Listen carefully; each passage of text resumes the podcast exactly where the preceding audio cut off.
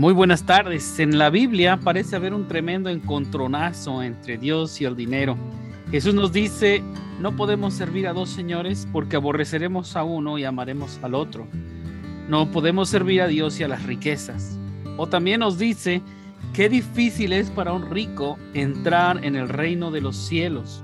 Es más fácil a un camello entrar por el ojo de una aguja que a un rico entrar en el reino de los cielos. ¿Será que Dios está peleado con el dinero? Esto es lo que vamos a ver en nuestro programa de hoy. Muy bienvenidos todos ustedes a nuestro programa Regreso al Hogar. Soy el pastor Daniel Castillo y el tema del que estaremos platicando el día de hoy será mi relación con Dios y con el dinero. Y para tratar este tema estaremos conversando con nuestra hermana, la pastora Nancy Flores. Bienvenida. El Señor los bendiga, hermanos nuestro hermano pastor también, Eduardo Lázaro. Dios les bendiga más. Y como invitado de siempre, pero hoy también especial, tenemos a nuestro hermano David Castillo.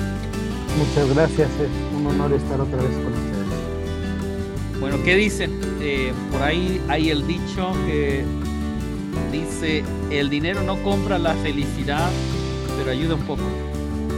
¿Será que hay algo malo con el dinero?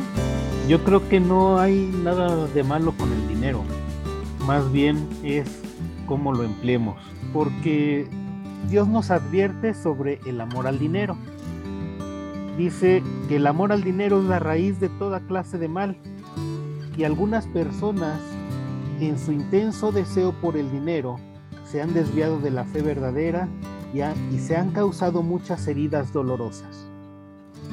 O sea que el dinero puede ser un estorbo entre nuestra relación con Dios. Si nosotros amamos el dinero, eh, nos desviamos del el amor a Dios, de la fe.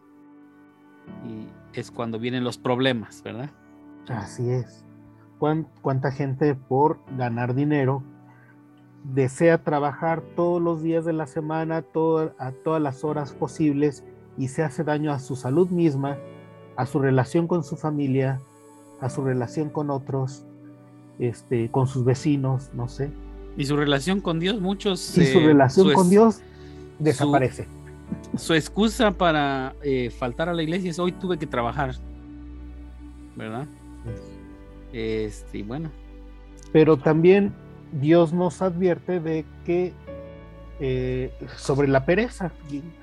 Dice en Proverbios 21-25, por mucho que desee el perezoso, acabará en la ruina porque sus manos se niegan a trabajar. Y los que por pereza no harán en la temporada correspondiente no tendrán alimento en la cosecha. Proverbios 24. Entonces, tenemos que ver cómo manejamos nuestro dinero. El, dinero no es el problema, es qué hacemos con él. Así es. Eso que... Sí, sí. Adelante, pastor. No, continúe usted, hermano David. Este, otra de las cosas que nos advierte este, Dios acerca del dinero es no tener misericordia. En primera de Juan 3:17 dice, si alguien tiene suficiente dinero para vivir bien y ve a un hermano en necesidad, pero no le muestra compasión, ¿cómo puede estar el amor de Dios en esa persona? Así es. Entonces, ¿qué es lo que hacemos con el dinero? Creo que desde el punto de, Jesucristo es que el amor, el amor al dinero produce mucho daño en nuestro corazón. Entonces debemos de compartir las provisiones que Dios nos da, porque de hecho Dios es el que provee nuestra vida, no nosotros, ¿verdad? Dios es el que suple nuestras necesidades y Dios es el que nos recompensa, es el que ahora sí, es el dueño del oro y la plata, el dueño de todas las cosas cuanto existen. Entonces, de la misma provisión que Dios nos da, nosotros debemos de ayudar a los demás, debemos de compartir esa provisión que nosotros administramos, porque somos simplemente administradores ya que estamos de paso por esta vida. Nada tenemos y nada nos vamos a llevar. Así como salimos del vientre de nuestra madre, así nos vamos a ir desnudos también. Entonces, cuando nosotros nos aferramos y, hacemos del dinero nuestro Dios, nuestro ídolo, nos olvidamos de todo y suplimos la presencia de Dios en nuestro corazón. Es entonces ahí cuando hay un cambio en nuestra vida y ya nos dirigimos por las cosas materiales, las cuales nos vuelven eh, muy egocéntricos, nos vuelven muy egoístas, nos vuelve, nos cambia totalmente la personalidad cuando no sabemos administrarlo. Así es. Ahora también el despilfarro es algo de lo que nos advierte Dios, que no, no debemos de este, despilfarrar, este, abandonar todo lo que todo lo que nos da. Este, y vamos a ponerlo en contexto. En Proverbios 21, 17 dice, los que aman el placer se vuelven pobres, los que aman el vino y el lujo nunca llegarán a ser ricos. Entonces, pues hay gente que por invitar al, amigo o quedar bien con la gente, pues les invita de todo, alcohol, comidas, se van los placeres. Entonces, ¿en qué estamos utilizando nuestro dinero? Claro, yo me he dado cuenta en nuestra cultura hispana, en, al menos aquí en, en mi contexto, en mi área, veo que hay mucha gente que no tiene mucho dinero, pero el día que hay una celebración, echan la casa por la ventana para quedar bien con el compadre, con el amigo, con los compañeros, yo no sé. Y eh, después pues andan pidiendo prestado, ya no saben qué, qué hacer, ¿verdad? Creo yo que es bien importante que nos midamos y ver realmente eh, hasta dónde me alcanza, qué puedo hacer con lo que tengo y no estar eh, pensando en hacer algo que... ¿A dónde va a caer ese dinero, verdad? Que, que va a caer en saco roto, que no va a ser eh, algo de beneficio realmente para mi familia, para, para este, incluso pues para, para las mismas personas a las que estoy invitando. Es un placer temporal que no tiene eh, frutos más allá de, del momento, ¿verdad? Ahora, no estoy diciendo no, no celebre, no haga nada, pero hay que cuidar eh, si, lo que tenemos, cuánto tenemos, cuánto gastamos. Así es. Este, y otra de las cosas que está también relacionada con el dinero y que Dios nos advierte es y nos reprende es sobre la deshonestidad. Dice en Proverbios también 19.1, es mejor ser pobre y honesto que deshonesto y necio. Sí. Sí, ¿cómo llegaste a tener algún, algún dinerito por ahí? Bueno, sí si fue una ganancia deshonesta, yo creo que ah, son frutos amargos que, tenemos como, como seres humanos, ¿no? Que a lo mejor en esta vida nos puede dar algún placer, algún lujo tener dinero que no fue ganado honestamente, pero pues Dios todo lo ve y, al fin y al cabo recibiremos el pago de nuestra deshonestidad, ¿no? Sí. Hay, una parte, pastor. Eh, retomando eso que usted dijo, hay una parte en la Biblia que dice eh, que el mal, eh, el más grande de todos los males es, el amor al dinero. Pero y fíjese que eso influye demasiado en algunas personas que son dirigentes, en algunas personas que son líderes. Ejemplo, en, a nivel, en México, a nivel nacional, eh, voy por, por, citar y por puntualizar algún ejemplo nada más. no quiero meterme en política, ¿verdad? Pero hay personas que han sido líderes y se han llevado y han dañado muchas personas más por conseguir esas cosas, por conseguir esas riquezas. Y eso también la Biblia nos la corrupción exactamente. Y eso también la Biblia nos habla acerca de la avaricia, acerca de, de cómo Nabucodonosor se, se olvidó de Dios, de cómo otras personas se han olvidado de Dios y de cómo nosotros también nos olvidamos de Dios este, en algunas veces. Cómo Saúl se olvidó de Dios también, cómo la vanidad, cómo las riquezas nos van cambiando y nos va transformando, nos van, las vamos adorando, las vamos venerando. Sin darnos cuenta, caemos en ese vicio de, venerar y hacer ídolos eh, de todas las cosas materiales o de algunas cosas materiales que son poderosas en, nuestro, en nuestra mente y para nosotros. Bueno, este, yo creo que precisamente para evitar caer en esos extremos es que nosotros debemos tener un cuidado con el dinero. Saber qué hacemos con lo que tenemos, con las bendiciones que Dios nos da. Bien dice el pastor Lalo, Él es el que nos da la, este, la, e, Él es el que nos provee, nos provee de un trabajo que nos va a dar este, un salario, nos provee de la salud para ir a ese trabajo también.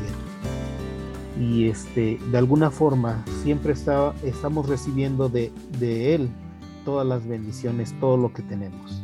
Pero entonces lo que tenemos que hacer es, es este, planificar, planificar qué hacer con nuestro dinero.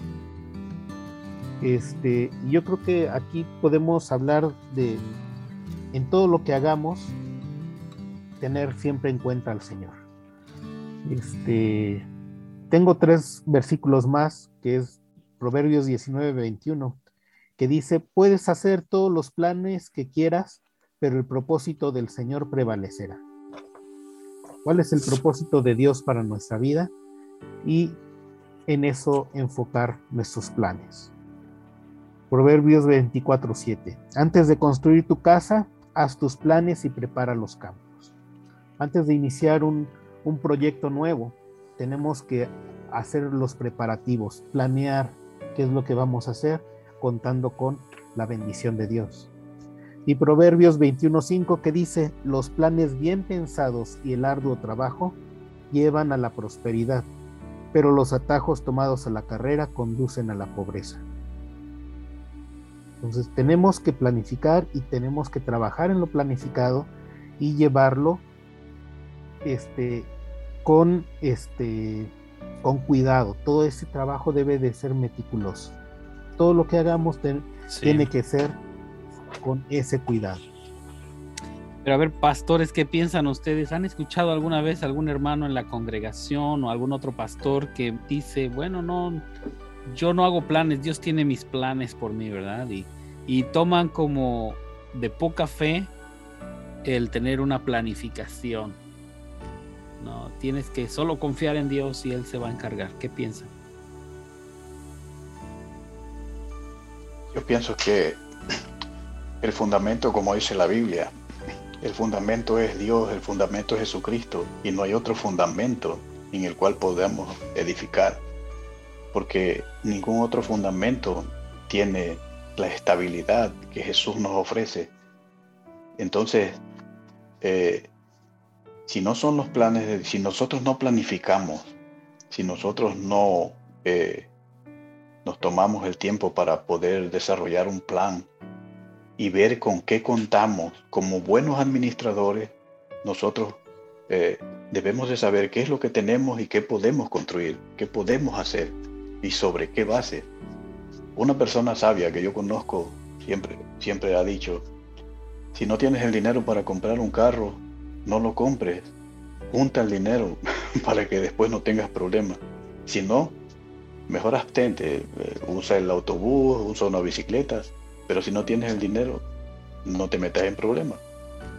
Y a veces, y muchas veces, pastor, eh, también lo que pasa es que, que nuestra, tal vez nuestra hija cumple 15 años, tal vez la hija de algún hermano cumple 15 años, tal vez una fiesta que solo va a ser una, una vez, y se nos hace fácil como celebrarnos a una costa de que quedemos eh, endeudados. Exactamente, sí. Pero ya después que pasa esa emoción o esa felicidad, eh, pues regresamos a nuestra realidad que es la de tener una deuda que posiblemente nos va a costar mucho trabajo pagarla y suplir esa, esa necesidad. Entonces es un poco complicado eh, eh, sí. el administrar con emociones o el administrar como con solo a ver qué sale. Sí. Y bueno, no quiero generalizar en, cuestiones de, de etnicidad, ¿verdad? Pero en el contexto de los hispanos, de los latinos, creo que nos hace falta mucho la cultura de, de, administrar, de buena administración, de planeación, de preparación. Y muchas veces gastamos lo que no tenemos y este, no planificamos hacia el futuro. Vamos al día, día con día, ¿verdad? Y si tengo dinero ahorita me lo gasto y si no tengo dinero y necesito algo me lo me, endeudo y al fin y al cabo se nos viene el tiempo encima y después no hay no hay un plan para el futuro, ¿verdad? A, testimonio propio, eh, me acuerdo cuando yo en, en, aquel tiempo no era cristiana, este, trabajaba en una eh, promotoría y mi trabajo era de ir de, de estado en estado yo ya no vivía con mis papás, me salí de la casa de mis papás antes de cumplir los 21 años, por decisión propia y por malas decisiones también. Pero en ese tiempo que estuve viviendo en otros eh, lugares, eh, pues conocí gente y malgasté mi dinero. No fue, no fue una buena administradora.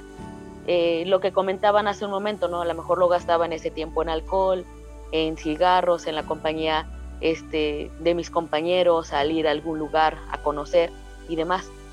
Y ahora que si bien ya no estoy en ese ambiente, ahora que este, uno es cristiana, que ha conocido de Dios, eh, la verdad es que no puedo decir que me lamento, porque pues lo hice, ¿no? Pero sí puedo entender que hice demasiado mal al no planificar lo que en ese momento tenía. ¿Por qué? Porque ganaba muy bien este, a la semana, y todo lo malgastaba. Al final de cuentas, cuando yo regresé este, a casa de mis papás, en la condición, a lo mejor como hijo pródigo en ese momento, me di cuenta que no regresé más que con mis maletas. Eh, después de ese tiempo, este, yo recibí e, ese llamado para servir al Señor. Pero es algo interesante porque al final de cuentas, como algo de lo que se está hablando, es cierto eso cuando yo recibí a, Cristo en mi corazón, me acuerdo mucho de las pláticas que me daban este, en ese retiro al que yo fui, donde todo lo que iba relacionado, todo me decía, tu dinero y tu trabajo es el centro de tu perdición, tu dinero y el trabajo es el centro de perdición.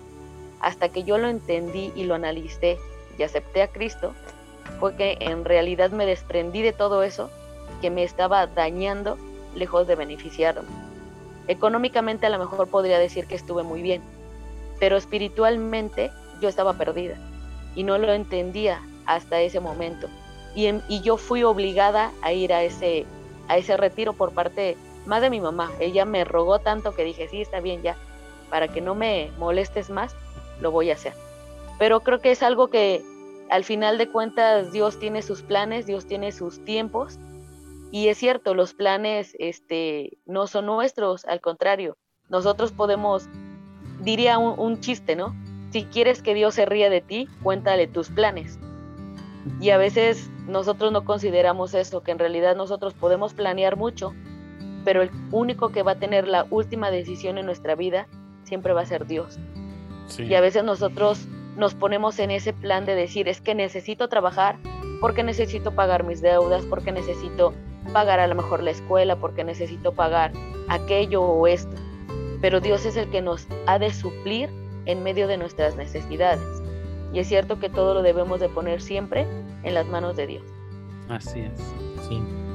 Y bueno, este, entrando un poco más en, en materia de cómo planificar, este, creo que necesitamos tener en cuenta para planificar, para tener un, buen orden y un buen uso de nuestro dinero.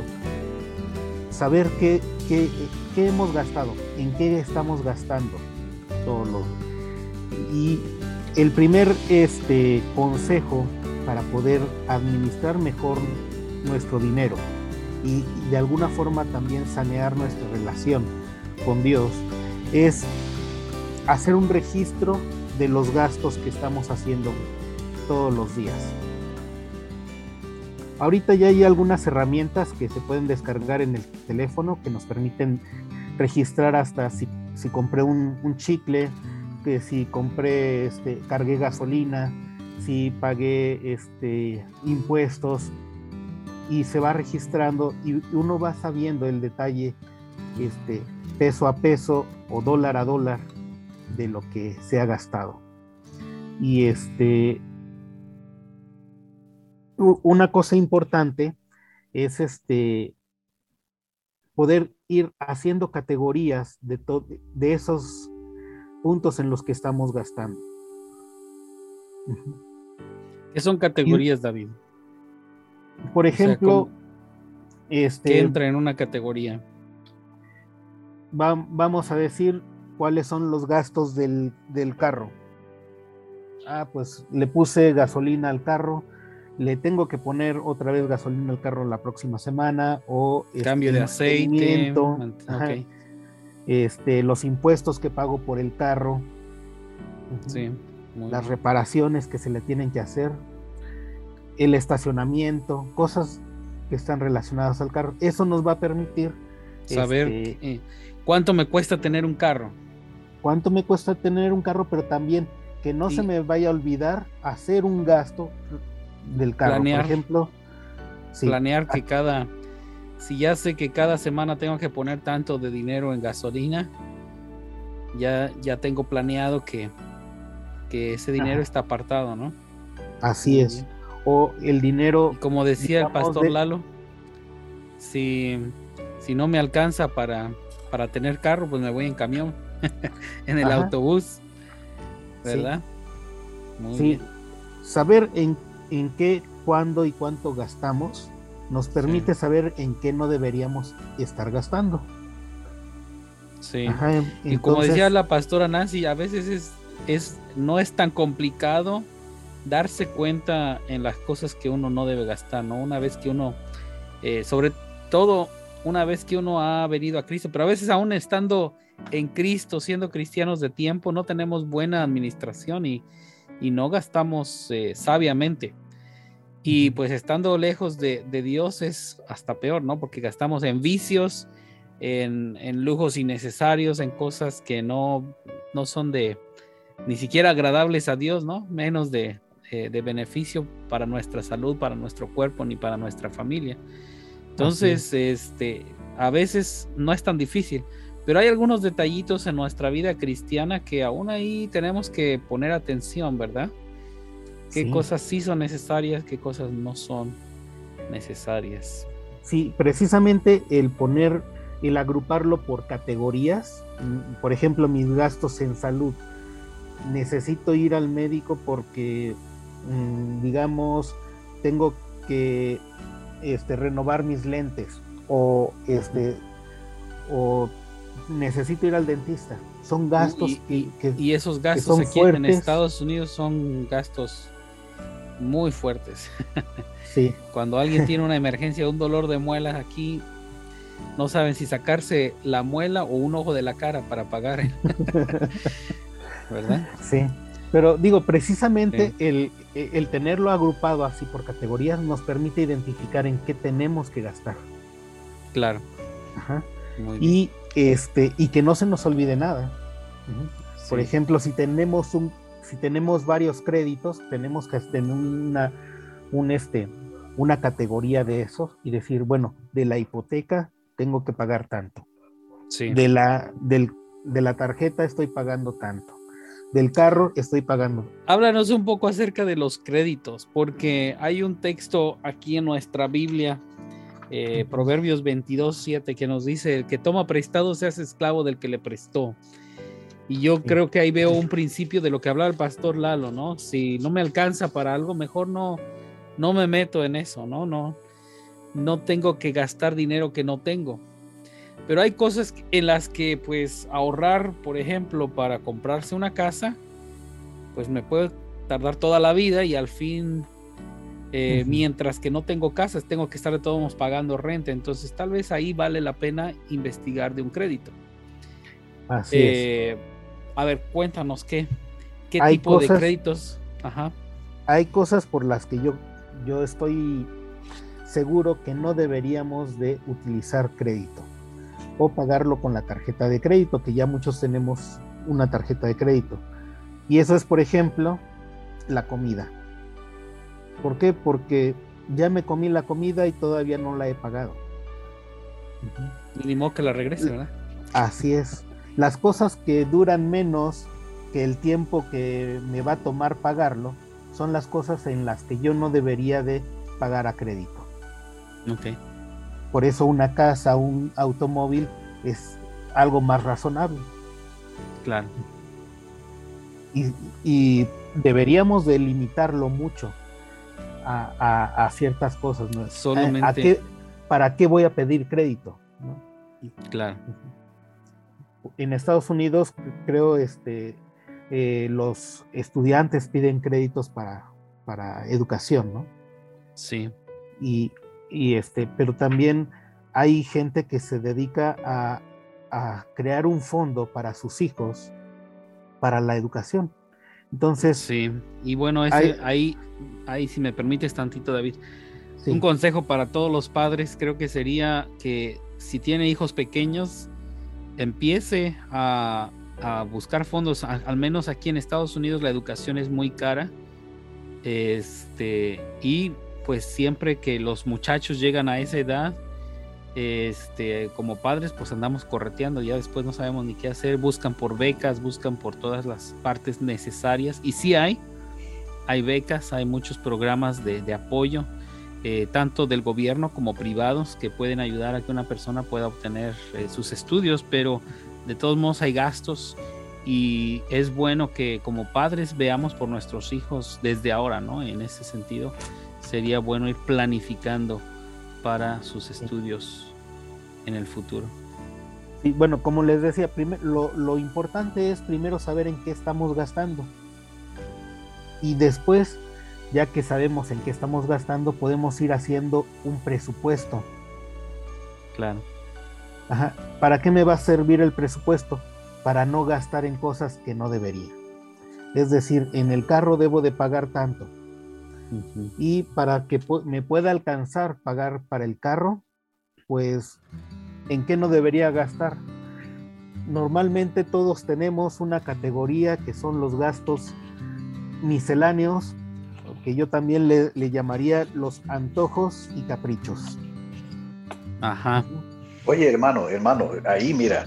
Sí. Ahí mira, tengo una. Ah, tengo una. Eh, no experiencia personal, pero sí eh, mirando a alguien, ¿verdad? Algún este, compañero de trabajo en, otro lugar. Eh, él decía: Yo voy a hacer las cosas, voy a comprarme voy a comprarme todo lo que pueda porque en mi país no lo tuve. Cuando yo vine aquí, pues empecé a ganar dinero y, ahora voy a, voy a comprarme la comida que yo quiera, la ropa que yo quiera, los zapatos que yo quiera. Me voy a tratar bien. Exactamente, sí. Entonces, una de las mentalidades que, en las que yo me cuento, ¿verdad? Porque yo también soy hispano, es de que todo lo de lo que hemos sido privados, entre comillas, eh, ahora nos vamos a dar gusto, ahora lo vamos a hacer y, ahora voy a traer el carro que pues más lujoso que pueda, voy a, voy a comprarme la casa más bonita que pueda. Eh, pero nos olvidamos de eso que está mencionando el hermano David, que es la planificación, que es eh, la sabiduría de Dios con la cual podemos planificar para construir nuestra vida y así también para no heredarle deudas a nuestros hijos. Porque las deudas que nosotros adquirimos se las estamos pasando a nuestros hijos también. Así es. Sí, precisamente esa parte es lo que necesitamos ver. Eh, esas cosas que son gustos y caprichos este, que vamos saliendo de la tienda y ya, ah, caray, ya se me antojó un chocolatito o ya se me antojó un refresquito y ya se me antojó otro dulce, otra botana. Son cosas. Y bueno, hay algunos que, tenemos unos caprichos y antojos muy costosos. Dirás un chocolatito que, ¿qué te hace, verdad? Bueno, un chocolatito cada que, que va saliendo por la caja. ¿Cuántas veces pasas por la tienda y ya agarraste ese un chocolatito. Esos son los gastos más complicados porque no lo tenías planeado y se van acumulando sin que lo sientas. Sí, como una hormiga en el hormiguero. De hecho, se les llaman gastos hormiga. Ah, por eso. Sí. Porque es uno, uno por uno hasta que son hasta que ya se nos bajó la cuenta del banco, ya no tenemos nada y dices, ¿en qué gasté? Empezamos a ver en qué gastamos y, ay, ay, ay, pues cuántos chocolates me comí. ¿Verdad? precisamente por eso es que es bueno registrar en qué estamos gastando para saber en qué no deberíamos gastar. Claro. Y hacer un presupuesto para evitar gastar en, en aquellas cosas que, oye, por comprarme este lujito, unos tenis muy bonitos, nuevos, que no necesito, desacompleté para pagar la mensualidad del carro y como no completé eh, para pagar en tiempo, me van a llegar intereses. Entonces esos tenis ya me costaron muy caros. Claro. Porque no los necesitaba y además me, me hicieron pagar un recargo o una comisión en otra cosa. Así es. En eso nos ayuda a hacer un presupuesto. Y el presupuesto primero tenemos que empezar con el presupuesto real. ¿Cuáles son nuestros gastos ahorita?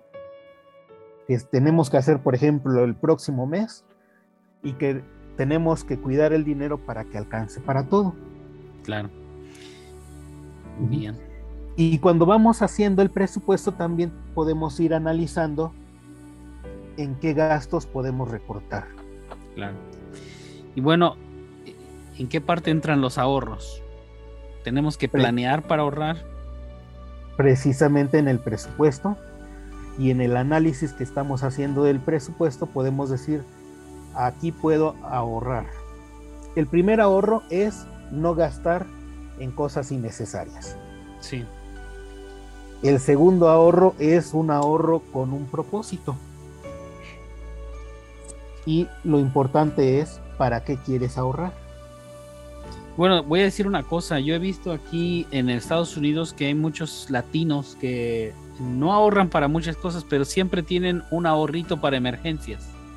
Así es. Y viene una emergencia y yo no sé de dónde sacan de abajo del colchón, porque algunos creo que ni cuenta de banco tienen, pero salen con, con un montón de billetes de, ¿verdad? De, algún lugar, eh, de, la, de un bote de galletas arriba del refrigerador, yo no sé de dónde, sacan y tienen un ahorro para emergencias. Entonces parece que ah, algunas personas al menos sí han tenido esa precaución de tener siempre separado algo de dinero para cualquier cosa que pueda venir en el futuro.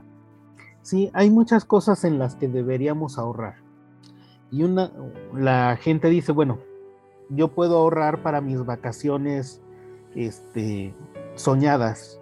Quiero ir a, Disneylandia y, darme eh, vida de rey ahí.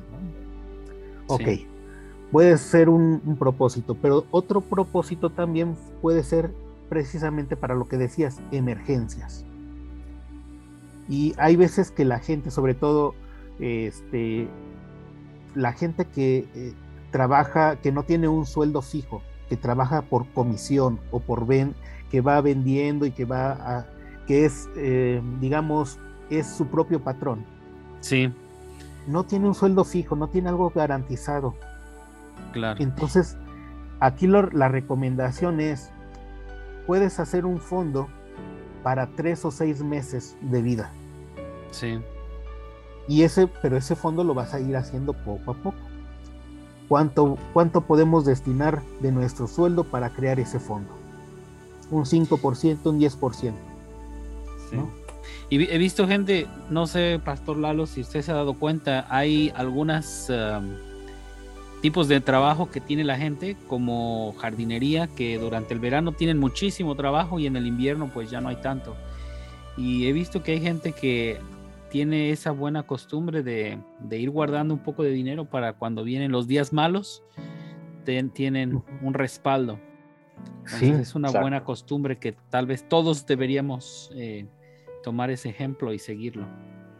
Bueno, sí, eh, muchas veces, muchas veces, perdón hermano, muchas veces las personas que trabajan afuera eh, ya ve que hay una temporada, ¿verdad? Porque en el invierno cuando hay nieve no pueden, no pueden trabajar afuera, no, no hay pasto, no hay mulch, no hay nada que hacer en landscaping. Pero esas personas muchas veces eh, consiguen trabajo en restaurantes antes de que venga el tiempo malo eh, para andar afuera trabajando. Entonces se meten a trabajar en restaurantes o en alguna fábrica eh, provisionalmente. Ya cuando regresa el tiempo bueno, ya otra vez regresan a trabajar afuera. Pero esa temporada este, buena, digamos, entre comillas, es segura. Pero los tiempos malos no siempre son seguros, porque si encuentras trabajo en un restaurante, tal vez tienes un salario mucho menor al que ganabas cuando estabas eh, eh, en tu otro trabajo, ¿no? Sí. Y no es, no es un, un trabajo fijo. Sí. Puede ser que te digan, ah, este, pasado un mes, sabes que ya no necesitamos tus servicios, muchas gracias. Y bueno, pueden venir emergencias también, ¿no? Que también.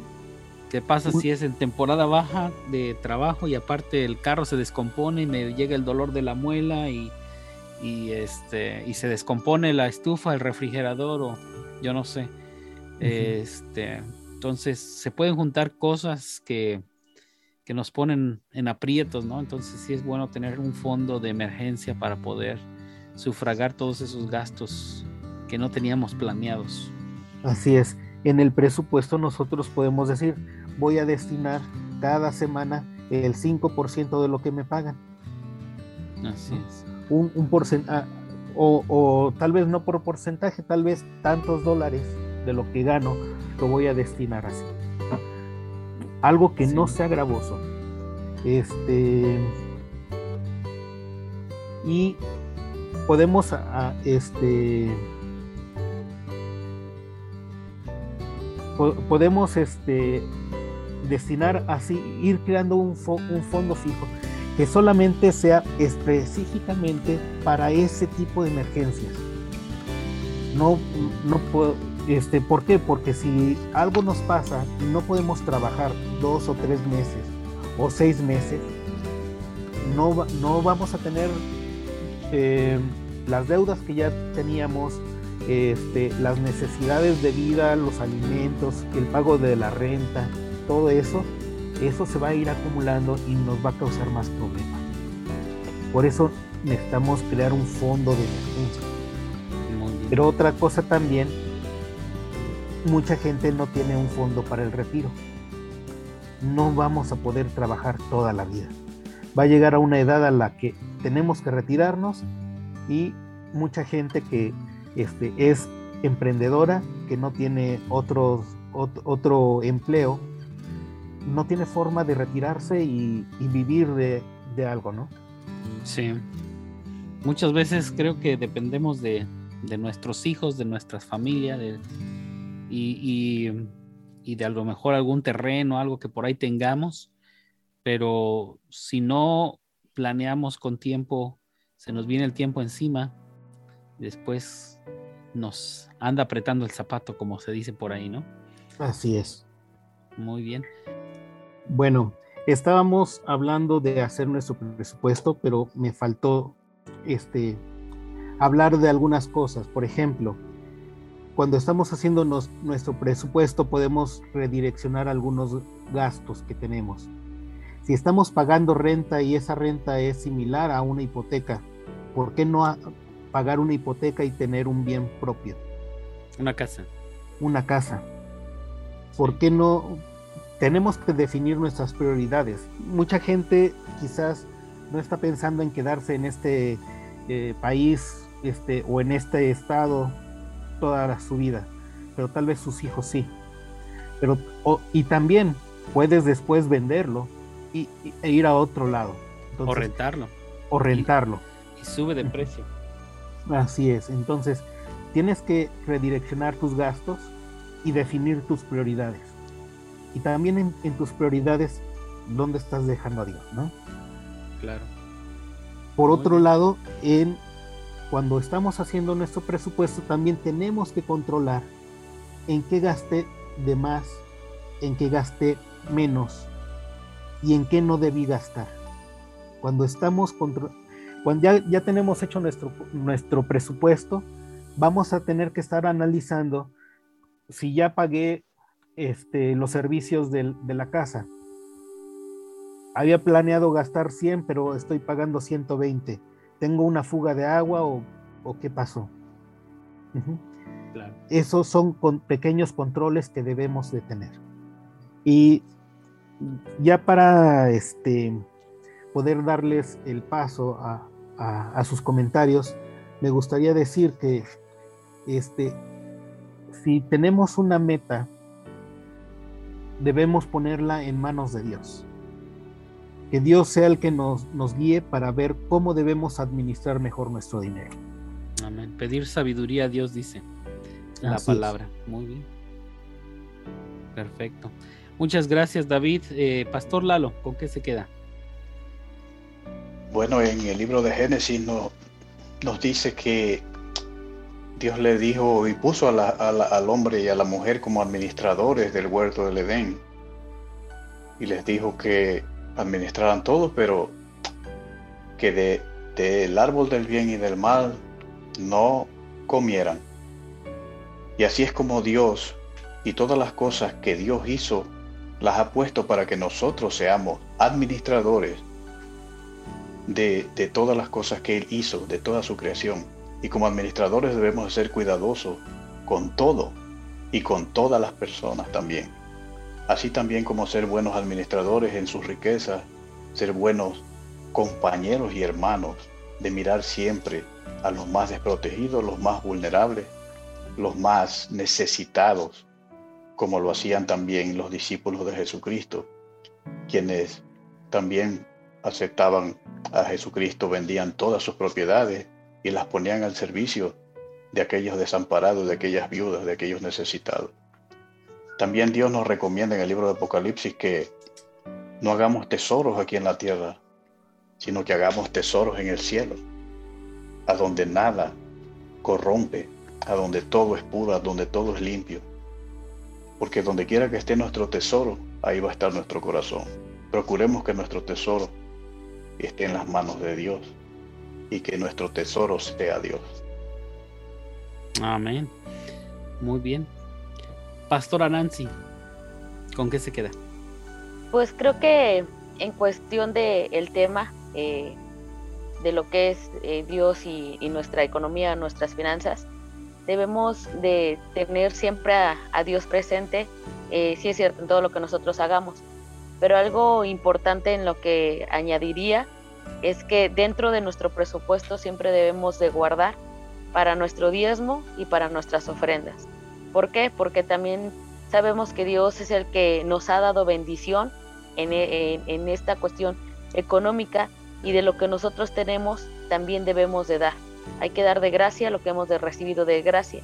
Y siempre es. bueno también eh, dar en esta forma nuestro diezmo para seguir contribuyendo al establecimiento del reino de Dios en esta tierra y también nuestras ofrendas que ayudan, eh, si bien para, para las necesidades que, hay. Entonces, eh, creo que también dentro de esto debemos de considerarlo, el apartar nuestros diezmos, nuestras ofrendas y enseñarle a nuestra familia que también lo podamos hacer. Así es, y esto creo que es de beneficio para, para nosotros, ¿verdad? Espiritualmente el poder, es un privilegio poder dar a Dios. Amén. Muy bien. Y eh, bueno, eh, creo que para rematar con todo lo que se ha dicho, eh, el dinero no es malo, creo que lo malo es cuando nos estorba en nuestra relación con Dios, cuando se vuelve un impedimento, cuando se vuelve un ídolo, es un problema. Pero como decía el reverendo John Wesley en, acerca del dinero, que debemos ganar todo lo que podamos, guardar todo lo que podamos y dar todo lo que podamos. También él mismo decía que el dinero es un excelente regalo de Dios en la mano de sus hijos para responder a las necesidades de los que están necesitados. Así es que si nosotros tenemos, hemos tenido eh, de parte de Dios la bendición de tener algo en nuestras manos, eh, creo que debemos, como decía la pastora, dar de gracia lo que hemos recibido de gracia. Así que eh, el, dinero puede ser una gran herramienta para el propósito de Dios en esta tierra. Bien, pues eso es eh, eh, todo por hoy en nuestro tema en, de la relación que tenemos con Dios y con el dinero. Y pues es un llamado de atención a todos nosotros a que cuidemos los recursos que Dios nos da, aprendamos a administrarlo, a guardar, a, gastar correctamente y también a, a dar a dar a Dios y a dar al, prójimo, al necesitado. Eh, bien, pues Recuerden siempre que justo ahora Dios le espera con los brazos abiertos que venga de regreso al hogar. Hasta la próxima.